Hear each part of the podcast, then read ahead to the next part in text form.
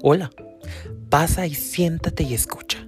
Bienvenido a este espacio, el espacio en donde podrás escuchar historias de gente en las cuales podrás sentirte identificado con algunos temas, situaciones, emociones, un sinfín de cosas que yo he sentido y he empezado al ser un paño de lágrimas.